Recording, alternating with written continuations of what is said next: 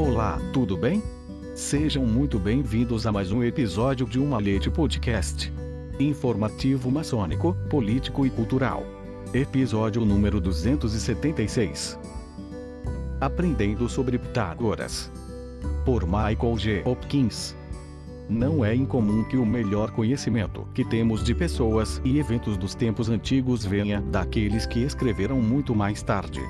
Por exemplo, nosso melhor conhecimento de Alexandre, o Grande, que morreu em 323 AC, vem das vidas paralelas escritas por Plutarco cerca de 400 anos após a morte de Alexandre. Alexandre, o Grande, não escreveu nenhum livro, mas sabemos que os contemporâneos escreveram sobre ele. O problema é que nenhum desses livros sobreviveu. No caso de Pitágoras, não conhecemos nenhum livro contemporâneo sobre ele, mas escreveu vários tratados sobre a natureza, sobre a piedade, sobre o universo e outras obras. O problema é que nenhum desses livros sobreviveu até hoje.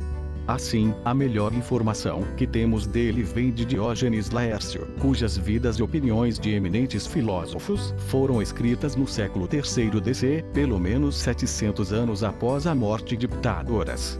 Neste ensaio, vamos nos referir ao livro de Laércio como Live.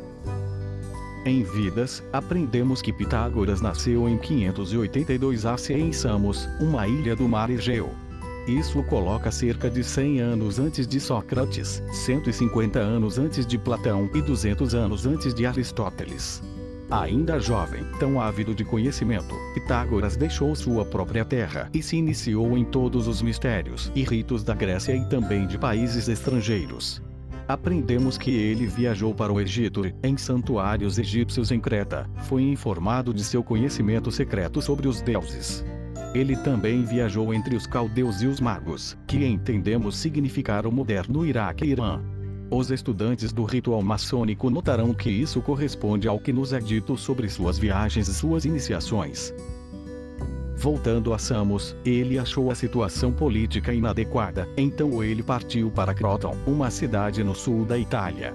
Deve-se notar que o sul da Itália naquela época era fortemente povoado por gregos, e desconsiderando isso ficou conhecido Magna Grécia, Grande Grécia. Não sabemos quantos seguidores foram com ele, mas logo se disse que havia 300 desses discípulos em Crotona. Eles estabeleceram uma constituição para os gregos italianos, e ele e seus seguidores eram altamente estimados.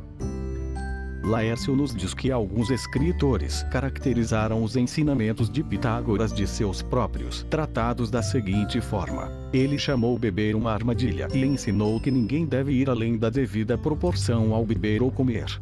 Ele nos proibiu de orar por nós mesmos, pois não sabemos o que nos ajudará. Ele dividiu a vida do homem em quatro partes: 20 anos um menino, 20 anos um jovem, 21 jovem e 21 velho. Esses trimestres correspondiam às quatro estações. Seus discípulos colocaram todas as suas posses em um estoque comum. Por cinco anos, novos discípulos ficaram em silêncio e ouviram suas palestras sem vê-lo. Eles então passaram por um exame e foram admitidos à sua presença.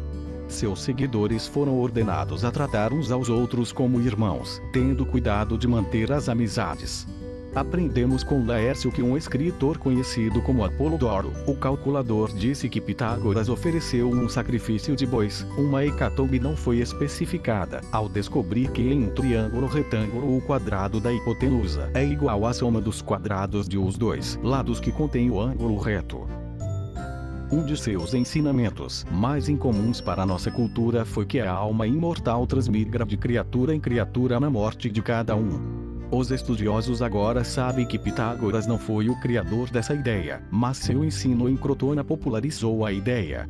Mais tarde, tornou-se um princípio central da filosofia grega com Platão. Dizia-se que Pitágoras era um homem digno que evitava todos os extremos de raiva ou alegria. Ele tinha uma esposa e uma filha e filho. Ele confiou suas memórias à filha, mas ordenou que ninguém fora de seus seguidores pudesse vê-las. Ele morreu por volta de 500 AC. Fonte: Demeine Mason. Edição: Luiz Sérgio Castro. Até um próximo episódio de Uma Leite Podcast.